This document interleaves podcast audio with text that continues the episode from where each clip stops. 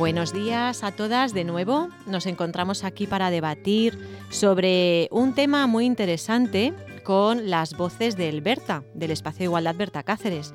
Hoy vamos a hablar sobre una fecha muy señalada que es el 8 de marzo, que, bueno, no sé si lo conocéis, ahora nos vamos a, vamos a ir hablando y me vais a ir contando y entre vosotras. Es el Día Internacional de la Mujer y está próxima. Estamos en febrero, finalizando, bueno, justamente en la mitad de febrero y dentro de nada tenemos esta fecha encima.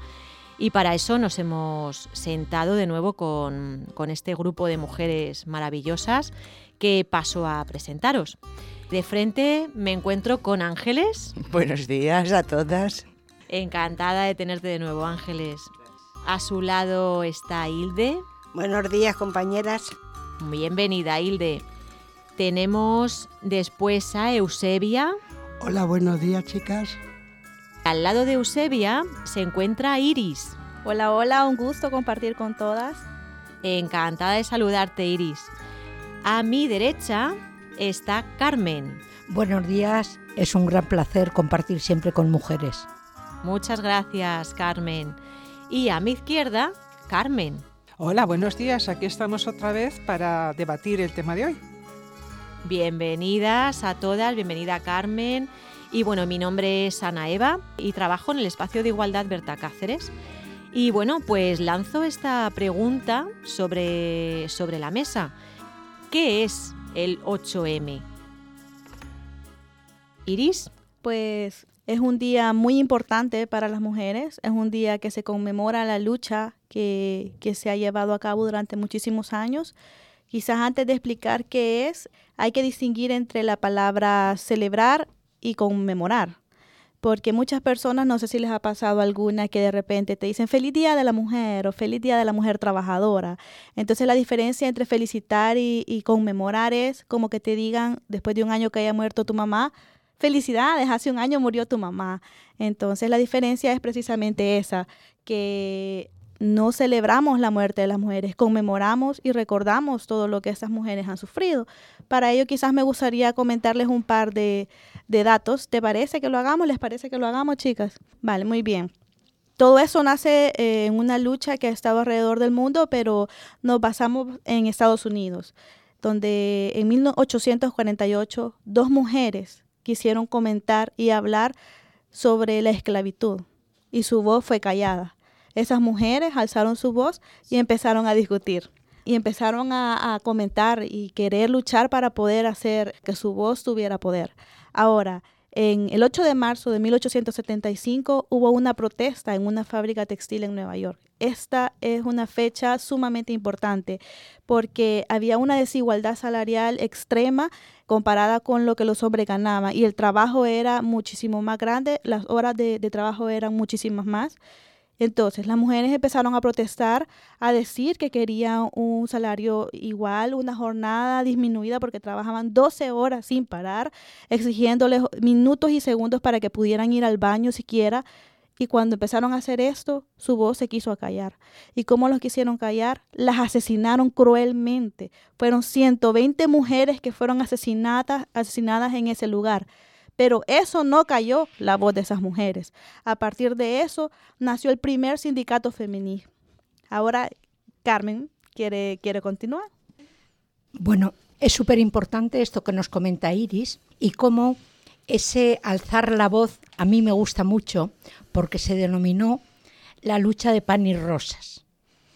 El pan significaba defender los derechos laborales y rosas las condiciones de vida. Me parece increíble y muy importante. En ese momento asesinaron a 120 mujeres. Todas ellas eran trabajadoras del textil. Pero la lucha no quedó en vano, sino que a los dos años se levantó el primer sindicato de las mujeres. Esta lucha siempre fue por la igualdad. Trabajaban en otras condiciones que los hombres, el salario era menor, defendían la igualdad, lo cual esto nos remite a ver desde cuándo en la historia venimos luchando por la igualdad. A mí me parece que es algo importante, por eso es el día 8 de marzo cuando se conmemora, como dice Iris. Y seguro que ella nos va a explicar ahora por qué es el color morado, el color feminista. Pero esta parte, que son dos, dos temas, uno el día y otro el color que nos identifica, siempre va a ser la lucha por la igualdad. Se conseguirá esa igualdad el día que dejemos de conmemorar esta fecha. Vale, vale. Muchas gracias, Carmen.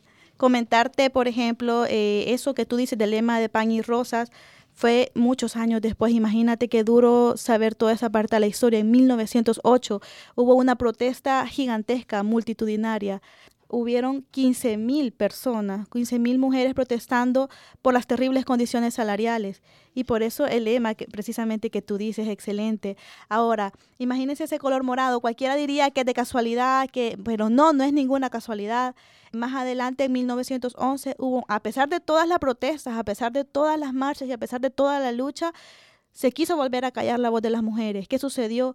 En otra fábrica textil, las mujeres también quisieron alzar su voz y quedaron atrapadas en un incendio donde murieron 146 mujeres. En ese lugar, la mayoría de textiles era color morado. Y el humo empezó a salir y las personas decían que el humo también era de ese color. Por eso es que todo tiene un significado en esa lucha feminista, no es nada de casualidad y el color morado nace desde ahí. Madre mía, hoy traéis datos, eh, experiencias, me parece importantísimo todo lo que estáis comentando. O sea que esto es una fecha que se, que se conmemora, hace relevancia ¿no? al tema de conmemorar, felicitar. Las demás, ¿qué opináis sobre lo que nos están contando nuestras compañeras Carmen e Iris? Ángeles. A ver, yo quería comentaros que para mí, antiguamente, eh, estando trabajando, era cuando me felicitaban por trabajar, pero por trabajar fuera de casa, no por trabajar fuera de casa y estar trabajando también en casa. Y a mí me han llegado a felicitar por ser una mujer trabajadora. Lo que me parece es que era así, o sea, era el Día de la Mujer Trabajadora, que me he enterado no hace mucho de que ahora ya no es ese día, ahora es el Día Internacional de la Mujer. No sé. Y esto entonces te, te, suena como extraño, ¿no, Ángeles? Quieres decir. ¿Y las demás? ¿También os suena el Día de la Mujer Trabajadora? ¿Lo conocíais? Yo no lo conocía, pero a mí, no me han, a mí jamás me han felicitado porque yo siempre he trabajado dentro de casa y en, y en, mi, en las casas fuera y a mí no me, ese trabajo no me lo han reconocido como trabajadora. Era una más en el mundo, entonces no me lo han reconocido, entonces a mí no me han felicitado pues sí es verdad que no se reconocía, porque yo trabajaba en casas, en mi casa y en casa haciendo horas, y la verdad que nadie, nadie te reconocía nada. Era una pena. Te trataba, te trataba como si fuera una alfombra. Es que directamente mm, yo os quiero comentar, parece que lo que se trabaja dentro de casa es, no es remunerado, no es trabajo. Vale, o sea que tenemos una, una diferencia entre trabajar fuera de casa, trabajar dentro de casa, felicitaciones por trabajar fuera de casa, que parece que el reconocimiento, como dice Ángeles, se hacía a aquellas mujeres que eh, no solamente trabajaban en casa, sino que también trabajaban fuera de casa. Esto, ¿cómo lo, cómo lo vivís? ¿no? O sea, porque yo aquí entonces noto o, o siento que existía como una diferenciación entre, entre las mujeres, una discriminación, se podría decir, no sé. Ángeles. Yo eh, a lo que me refería de, de, lo de las felicitaciones es que aunque tú trabajases fuera de casa y trabajases en casa, solo te felicitaban por, por el trabajo que, que ejercías o ejecutabas fuera de tu casa ya fuera de un, limpiando mm, casas, portales o lo que fuese, pero era felicitarte por salir de tu casa a trabajar. O sea, que lo que hacías en tu casa eh, no se consideraba trabajo. Me queda claro, es lo que antes ha comentado Hilde. Ella trabajaba fuera de casa, pero lo que hacía dentro de casa jamás se le ha reconocido. Y también habéis hecho el énfasis, yo creo que Eusebia ha sido, ¿no? Que incluso limpiar fuera de casa tampoco estaba reconocido porque tampoco se la felicitaba. Por eso creo que me, vamos, me da la sensación que existe como una discriminación eh, y un no reconocimiento a esas tareas del hogar. Carmen, ¿Tú querías hablar? Yo quería comentar que me parece muy importante lo que ha dicho Ángeles, de que la felicitaban por estar trabajando fuera de casa. De hecho, en un principio se conmemoraba o celebraba el Día de la Mujer Trabajadora, dando por hecho que la mujer que no salía fuera de casa y tenía una aportación económica no trabajaba. Eso mm, nos llevó a tener una división entre las mujeres. Las mujeres que trabajaban fuera de casa es como que habían subido un, un peldaño más y tenían otra sensación por ellas mismas. Incluso hablaban con desprecio de la mujer que estaba en casa, se las llamaba marujas. Y se decía, no tienen nada que hacer.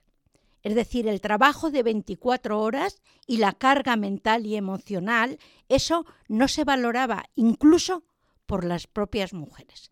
Me parece que es algo que debemos seguir defendiendo y, y poniendo encima de la mesa, que se tenga en cuenta que gracias a ese trabajo que ha sido despreciado, no remunerado, ha funcionado la sociedad. Eso es lo que a los hombres llamaban mujeres mantenidas. Muy bien, o sea, tenemos dos eh, etiquetas que me estáis diciendo, ¿no? Marujas, mujeres mantenidas. Al final son calificativos que son despectivos hacia esas mujeres que no salían fuera a trabajar, ¿no? Habéis nombrado, por un lado, efectos, me da la sensación, que se producen a nivel económico, a nivel social, pero ¿esto qué efectos psicológicos tenía sobre las mujeres? Iris bueno, ataca directamente la autoestima de ambas. Primero, la mujer que se queda en casa cuando su trabajo y su esfuerzo no es reconocido en absoluto. Y la mujer que sale a trabajar y se encuentra con sus compañeros que disminuyen y desvalorizan su propio trabajo, entonces no es valorada en ningún lugar. Luego, la carga emocional con la que tú tienes que seguir porque sí, está bien, tuvieses el derecho de salir a trabajar, pero la carga de trabajo del hogar continúa, entonces tienes doble trabajo, tu trabajo nunca paró. Y eso es algo que continuamos actualmente. Ahora, eh, la carga emocional que tú le dejas a tus hijas cuando tú ya te conviertes en madre y tú empiezas a forzarla y a decirle, ya verás que tú tienes que ser mejor que yo. Tú no, ella es buena, ella es magnífica, pero empezamos con esa carga emocional sobre nuestras hijas a decirles que tú no vas a pasar por lo mismo que yo pasé, tú tienes que trabajar el doble y esforzarte más porque como mujer te va a costar. Y es una carga que se va transmitiendo de generación en generación. Al hilo de lo que dice Iris, esa carga emocional que transmitimos es el patrón que vamos dejando. Y yo quiero defender no el patrón, sino por qué las mujeres hemos hecho eso. Las mujeres hemos transmitido ese patrón porque es lo que hemos sabido hacer. Me parece importante que las que tengamos una edad tomemos conciencia de ello. Y lo que hemos hecho lo hemos hecho con la mejor de las intenciones, pero creo que desde la conciencia tenemos que empezar a alertar a las mujeres que vienen detrás de nosotras de que los derechos que se han ido consiguiendo hay que cuidarlos, hay que mimarlos, porque al más mínimo descuido nos los van a quitar. Entonces yo voy a insistir mucho en que las mujeres mayores tenemos que estar en la lucha constante, no ya por nosotras, que nuestra trayectoria de vida lo que nos queda por hacer ya va a ser, va a ser diferente, no es esa lucha, pero sí estar vigilando sobre lo que va pasando. Las mujeres que vienen jóvenes y se encuentran con una serie de derechos que antes no teníamos y ahora sí se tienen alertándolas. Esto lo tienes que cuidar y lo tienes que defender siempre, en los más mínimos detalles, porque el problema no viene en las, en las, grandes diferencias, que salen mucho de ojo y todo el mundo las nombra y todo el mundo las señala. El problema está en las diferencias sutiles. Esas son las que entran, calan, hacen costra y luego nos cuesta mucho trabajo quitarlas. Yo también quería decir que incluso mm, a Iris que incluso un tercer trabajo porque también es cuidar a los hijos, cosa que los hombres normalmente no han solido hacer casi nunca en casa. Y el patrón, a Carmen le comentaré que es que es un patrón inculcado, con lo cual si tú eres pequeña te pilla en la edad de la infancia, directamente tú aceptas como válido el patrón que te inculcan. No, no eres capaz de, de preguntar por qué se hace así. Hilde. Mm, He oído decir una palabra ahí a Carmen que nos llaman, a- los hombres nos, nos tratan como mantenidas. Yo no estoy de acuerdo, porque mantenidas no, porque nosotros trabajamos fuera y dentro de casa, pero tenemos un sueldo y traemos a casa. Y también, también cuidamos a la gente de los mayores y de nuestras casas. Mantenidas no lo mantienen, lo mantengo yo sola, no ellos. Esa palabra mm, nos llamarán ellos, pero a mí no me estoy de acuerdo con esa mantención. Muy bien, chicas. A ver, hago así como un resumen porque ha salido muchísimas cositas, ¿no? Hemos hablado de sobrecarga de actividades, hemos hablado de las necesidades que tienen las mujeres y que no se tienen en cuenta por parte del resto, ¿no? De la familia, de la sociedad. Hemos hablado incluso de cómo existen competencias entre las propias mujeres, ¿no? Eh, unas que trabajan fuera, unas que trabajan dentro, ¿no? Y cómo existe ahí una competitividad, enemistades. Pero también es importante la falta de reconocimiento legal por el trabajo doméstico, ¿no? Como muchas mujeres ahora mayores, decía Carmen, ¿no? Muchas mujeres mayores que se encuentran ahora mismo pues con una falta de, pues, de, recursos económicos, porque han estado trabajando fuera, fuera de casa, pero no con un contrato, ¿no? La falta del reconocimiento del trabajo doméstico, importantísimo. ¿Cuántas mujeres todavía a día de hoy siguen sufriendo pues esas connotaciones que, nombrábamos, ¿no? Como marujas, ser mantenidas, etcétera, ¿no? Bueno, quería después de todo esto, pues que hiciéramos como una eh, reflexionáramos que, que se tiene que seguir reivindicando este, estos derechos. Hemos conseguido ya todos los derechos. ¿En qué situación estamos, chicas? Claro que se tienen que seguir, reivindicando porque los derechos siguen estando violentados. Y quizás antes de decir esa parte me parece muy importante saber que uno de nuestros grandes derechos es empezar por nosotras mismas. El cambio más grande empieza por dentro y se va extendiendo. Por eso me encanta lo que dice Carmen, que el tener el poder de sanar mi generación, las mujeres mayores tienen ese gran poder en sus manos. Si tú sanas, sanas a toda una generación completa. Eso es muy importante. Y claro que hay muchísimas cosas que hacer, hay muchísimas cosas que trabajar alrededor del mundo. No sé si te gustaría que hablar un poquito de las estadísticas. ¿Sí? ¿Te parece? ¿Les parece a todas que hablemos un poquito de estadística? Vale. Alrededor del mundo, pues España ha avanzado mucho eh, en temas eh, de respecto de igualdad, pero por supuestísimo que hay mucho más que hacer. En Latinoamérica son miles de mujeres asesinadas diariamente, son 12 mujeres asesinadas al día. Y estamos hablando de asesinatos con relación a género, con relación a pareja. Existen muchos países, por ejemplo, en la pandemia, en El Salvador, subió al 500% el caso de abuso sexual. ¿Cómo puede ser que suba 500% el caso de abuso sexual si las mujeres y las niñas están encerradas en su casa? Eso no puede ser posible. Significa que los abusadores sexuales están dentro de tu casa. Son tu esposo, son tu, tu padre, es tu hermano, es tu tío. Y significa que no podemos quedarnos encerrados en, donde nosotros estamos, dentro de nuestros pocos privilegios.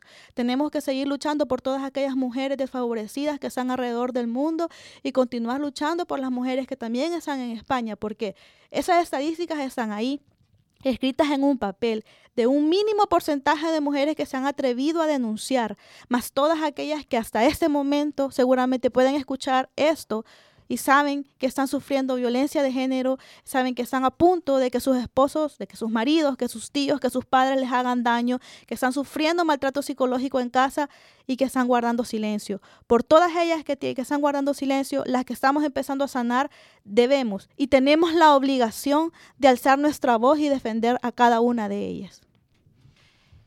Como dice Iris, debemos alzar la voz tenemos que tomar conciencia. Yo esta mañana cuando venía para acá, yo misma me venía escandalizando cómo vamos naturalizando las, los asesinatos de mujeres por violencia de género. Se comenta en la calle, han matado a otra. ¿Cómo han matado a otra?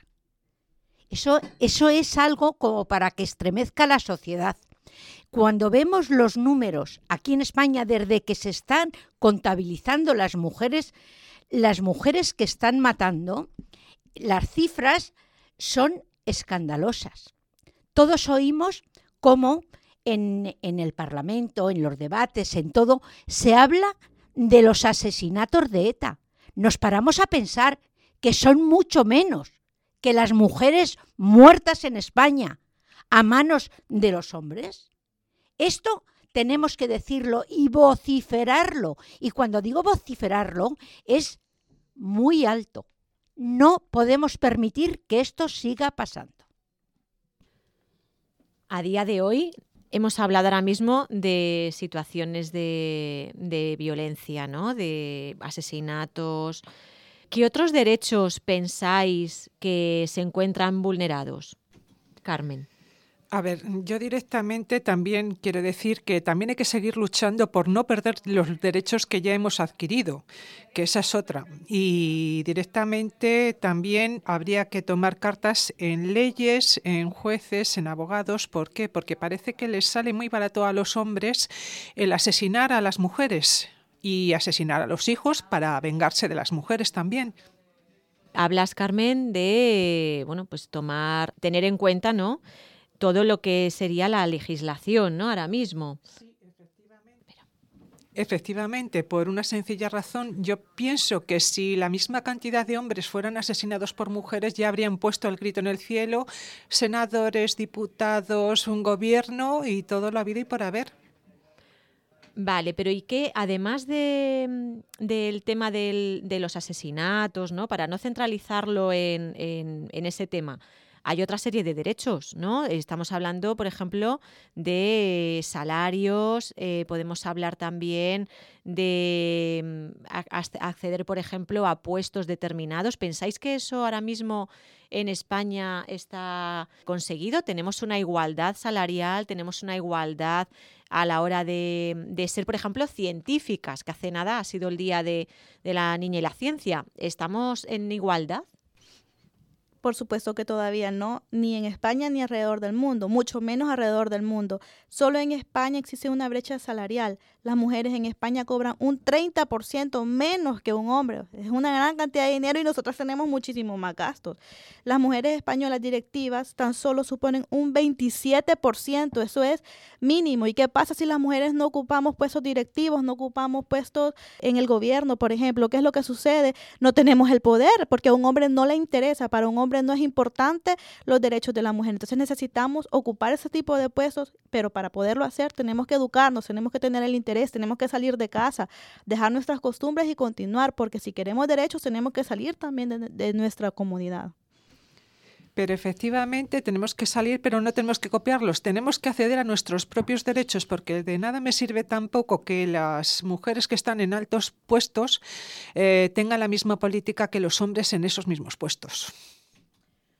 Yo quería decir, en cuanto a la brecha salarial, en cuanto a las diferencias laborales, tal es así haciendo, haciéndome eco de mi, de mi y situándome en los años donde yo estaba en activo, como el salario de la mujer y el salario del hombre, con toda esa diferencia, a nivel social, a nivel familiar, el salario de la mujer se consideraba como algo secundario, es decir, como complemento del salario del marido. Esto yo ahora lo veo con, la distancia en el tiempo y me escandaliza, pero así lo viví en su momento.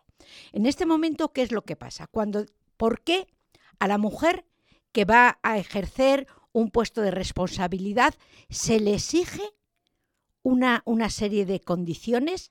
Mm, se la mira con lupa que cumpla absolutamente todo. Yo me pregunto, ¿algún inútil, que hay muchos, se le ha cuestionado por ser hombre?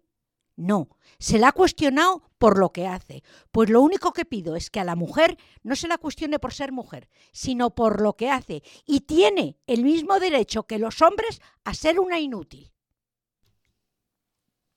Muy bien, Carmen. Con estas palabras ya no tenemos nada más que decir. Ángeles, ¿querías comentar algo? Yo, en, relación a lo que acaba de comentar Carmen, yo es que lo he vivido en mis propias carnes.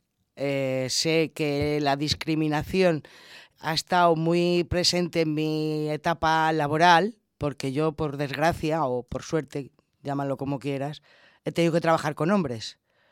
y no se trataban a los hombres igual que a las mujeres a la hora de, trabajar. Eh, y el salario, pues ni, ni si ellos ganaban un X, nosotros ganábamos un 3 menos X. O sea que la diferencia salarial ha sido siempre, ha estado siempre muy presente. Y la discriminación en el trabajo, eh, no me cansaré de repetirlo, eh, lo he vivido en mis propias carnes y todavía sigue existiendo el, el que una mujer eh, por ser mujer tiene que ser más, es más débil, o sea, se la considera mucho más débil que a un hombre haciendo el mismo puesto de trabajo.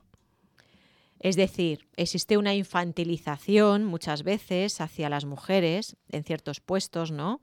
Que se trata como si no supiéramos de lo que hablamos, eh, no supiéramos hacer las cosas y se nos trata de alguna forma también incluso eh, paternalista, ¿no? Es lo que Hacíamos referencia antes de, ha hecho Carmen, ¿no? Al tema pues de, de, que podemos equivocarnos. O sea, las mujeres, por supuesto, que podemos estar en determinados puestos y podemos equivocarnos eh, de la misma forma que lo hacen los hombres. Y no se tiene que cuestionar esos errores porque somos mujeres, ¿no? Sería una igualdad. Iris. También es importante eliminar ciertos esquemas mentales con los cuales hemos ido creciendo con respecto a eso específicamente, porque crecemos con ciertos adjetivos calificativos de soy poderosa, pero el poder no lo puedo ocupar a mi favor, sino que puedo ocuparlo a favor de los demás. Entonces, por ejemplo, ¿en qué lo podemos observar? yo puedo hacer todo al mismo tiempo, soy multitareas, eh, soy fuerte porque si me enfermo no, no me tiro a la cama. Eso no es cierto, significa que yo estoy quitándome mi derecho al descanso, mi derecho a mostrarme débil y la debilidad no, no tendría que ser para nosotros un problema por, por eso mismo. Entonces tenemos que dejar de aceptar la sobrecarga que nosotras mismas no, estamos aceptando que nos están imponiendo a nosotras, porque eso implica que la sobrecarga cuando nos toca trabajar fuera del hogar y cuando nos quedamos en el hogar, estamos haciendo más trabajo del que deberíamos de hacer. ¿Y qué pasa? El hombre llega, levanta los pies, ve su televisor, mientras nosotros estamos haciendo cinco cosas, cargando a los niños, cocinando, eh, observando la televisión, estamos haciendo cinco cosas al mismo tiempo, pero son cosas que debemos dejar de aceptar y dejar que los demás hagan las cosas, bien o mal, pero que las hagan, que se queme el mundo a mi alrededor y yo continúo. Según os voy oyendo hablar, se me van encendiendo las bombillas. Creo que fundamentalmente esto es un problema de educación, que al sistema le interesa que se perpetúe. ¿Cómo vamos diciendo las mujeres son machistas? Claro, porque la sociedad es machista y las mujeres formamos parte de la sociedad. Y además queremos ser, nos han tocado el ego, nos han dado muy bien ese patrón de qué, de qué debemos de cumplir para ser una buena mujer y lo bordamos. Lo bordamos sin empezar a plantearnos, como dice Iris, cuáles son nuestros derechos. Entendemos que si soy una mujer que soporto mucho, soy más, más digna de, de ser valorada. Justo lo contrario de lo que necesitamos. Necesitamos ponernos en el centro, ver lo que nos pasa, sentir lo que nos pasa y reconocer que somos personas igual que el otro y que las necesidades son igual que el otro. Entro en las necesidades esenciales. Si tú tienes hambre y yo tengo hambre, o hacemos la comida entre los dos, o compartimos el bocadillo, o seguimos con el hambre. Pero no. Lo que hemos visto es que el hombre salía a trabajar fuera de casa y habían terminado sus obligaciones. No tenía responsabilidades en casa, no y el resto de mujeres decían, es que eso es lo normal. Pues no, señor, ha sido lo frecuente, pero no lo normal. Eh, distingamos muy bien entre lo frecuente y lo normal. Entonces, entre todas vamos a romper esos patrones y vamos a desaprender todo eso que hemos practicado durante tantos años. A ver, yo no, no, lo digo que seamos machistas ni no, pero yo creo que los mayores nos estamos abriendo los ojos muy bien abiertos, porque somos, no somos tontas y estamos aprendiendo mucho de la gente joven. Estamos en el centro, nos ayudan, nos apoyan en muchos sitios y nos están enseñando muchas cosas que hoy nos abren los ojos y no nos van a engañar y vamos a seguir para arriba todo el mundo. Carmen. Mira, yo es que ahora mismo me estoy acordando de una cosa que he visto en un programa y simplemente como frase ponía, eh, un hombre hace la cama después de 45 años. Iris, esa es la importancia de la unidad porque la unidad y la socialización nos ayuda a abrir los ojos, nos ayuda a ver que quizás mi realidad no es buena para mí. Y eso, por eso es importante estos espacios, estos espacios donde las mujeres podamos conversar, donde nos podamos sentir poderosas, porque lastimosamente toda esa realidad nos hace tener miedo y el miedo es parte de nuestra humanidad, pero el miedo disminuye cuando muchas miedosas nos vamos juntando, nos vamos juntando, nos vamos acuerpando y eso hace que nos sintamos con mucho poder a enfrentar cualquier cosa porque juntas podemos lograrlo, solas no. Es como que una hormiga quiera vencer un elefante, pero muchas hormigas pueden derrumbar ese elefante. Bueno, pues eh, yo creo que ha quedado bastante claro, ¿no? Todo. ¿Cuántas voces? Las voces de Alberta. Qué interesante. Eusebia. Yo lo tengo que decir esto. La verdad, la verdad es que las mujeres tenemos también mucha culpa, antiguas, por ejemplo, de que no dejaban hacer la cama los maridos. No. Hay que dejarlo hacer la cama. Si la hacen mal, que la hagan. Yo siempre se lo aconsejo a las chicas jóvenes. Dejad a vuestros maridos que hagan las cosas. Que la hacen mal, que la hagan. Ya aprenderán. Pero tú no digas que no. Es que como la hace de mal, yo no voy a consentir que haga la cama. Pues déjalo y no, eso es lo que tienen que aprender. Justo al hilo de todo lo que decimos, uno de los problemas que tenemos, las mujeres hemos establecido una zona de confort hiperestrecha, donde nos hemos limitado, nos hemos ido encajonando y solo ahí sabíamos manejarnos. Afortunadamente, como dice Iris, juntándonos, haciendo grupo, comentando, saliendo, viendo al mundo, sabemos que eso no sirve para nada, que nos limita, solo nos limita. Hemos de romper esa zona de confort y una vez que hemos abierto una brecha, las mujeres somos imparables. Pues bueno, me quedo así como con, varios tips, ¿no? Que diríamos como consejos para seguir un poco esta línea. Me quedo con decirle a, pues a toda la sociedad, ¿no?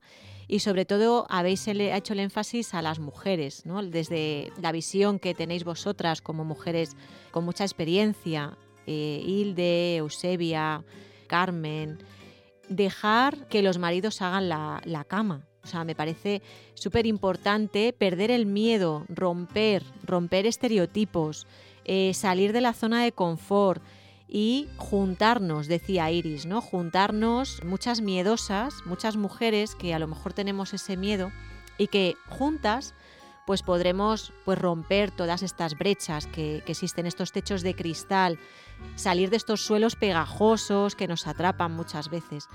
Hay que reconocer la dificultad, o sea, hay que reconocer la dificultad de esas mujeres para, llegar a hacerlo. No es fácil romper con todo eso.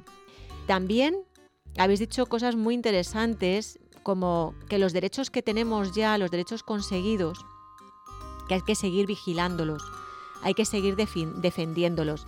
Poníais el énfasis en esas mujeres que ya son mayores, que, que tienen que estar ahí, la importancia de lo que nos cuentan, de lo que nos dicen pero también la importancia de todas esas mujeres que trabajan en el ámbito doméstico, porque gracias a ellas se mueve el mundo. Recuerdo, tengo en mi memoria aquella huelga del 8M en el que todas dejamos de hacer todo ¿no? y se, paralizaron muchos servicios. Luchar también por aquellas mujeres desfavorecidas, que no solamente son las, nuestras amigas, sino mujeres que se encuentran en otros países, pongamos la mirada en mujeres que ahora mismo están viviendo historias terribles. Sin ir más lejos, nos podemos ir a Afganistán. Hablaba Iris, ¿no? De, países latinos. Pues ahí también. Y bueno, pues por concretar, chicas, ha sido un placer y esperamos volver a tener otro encuentro similar, ¿no? Y, y decir, ¿no? Que el conocimiento y la unidad es poder. Muchísimas gracias.